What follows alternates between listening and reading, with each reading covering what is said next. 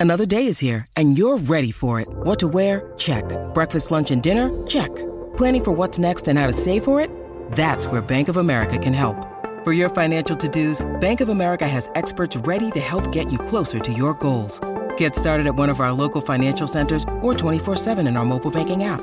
Find a location near you at bankofamerica.com slash talk to us. What would you like the power to do? Mobile banking requires downloading the app and is only available for select devices. Message and data rates may apply. Bank of America and a member FDIC. When you need mealtime inspiration, it's worth shopping Kroger, where you'll find over 30,000 mouthwatering choices that excite your inner foodie. And no matter what tasty choice you make, you'll enjoy our everyday low prices, plus extra ways to save, like digital coupons worth over $600 each week. You can also save up to $1 off per gallon at the pump with fuel points. More savings and more inspiring flavors make shopping Kroger worth it every time. Kroger, fresh for everyone. Fuel restrictions apply.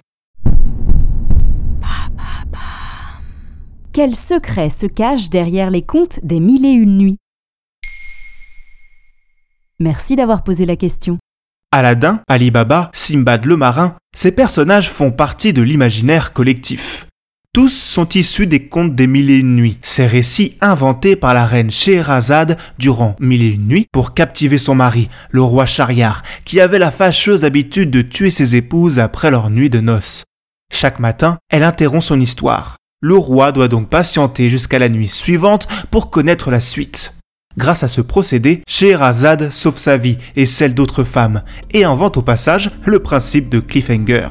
Palais somptueux, tapis volants, trésors vertigineux, autant d'images d'un monde arabe fantasmé. Et pour cause, les mille et une nuits que l'on connaît tous n'ont peut-être pas les origines que l'on croit. Comment ça?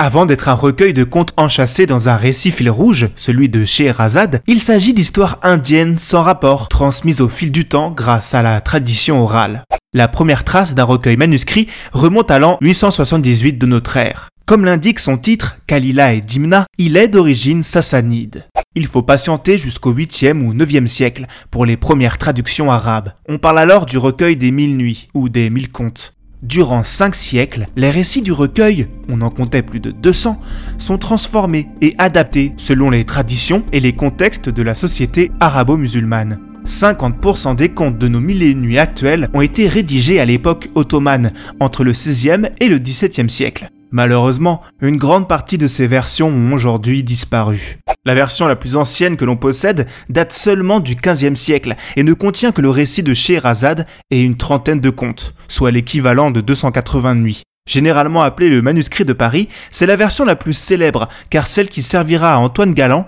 pour son adaptation française. Et c'est là qu'on continue de voyager les amis, car on va découvrir que les contes les plus illustres, Simbad, Aladdin, auraient été écrits à Paris. Quoi? Un mythe se brise. Le succès de l'adaptation d'Antoine Galland est tel qu'il franchit les frontières. L'auteur cherche alors à enrichir sa version de nouveaux récits. Par chance, il a un ami syrien, Anadiyab, établi à Paris, qui divertit ses invités en leur racontant des contes de son pays. Durant 18 mois, Antoine Galland prend des notes qu'Anadiyab corrigera ensuite. Ainsi, il pourra publier de nouveaux contes jusqu'à sa mort en 1715, et c'est là qu'apparaîtront Aladdin et compagnie. Une tâche pas si aisée car il devra lier ses contes à ceux précédents et à l'histoire cadre de Sherazade. Mais ceux-ci se révéleront fidèles aux histoires originelles, à une French touch près. Galland adapte ses récits à son époque et son lectorat.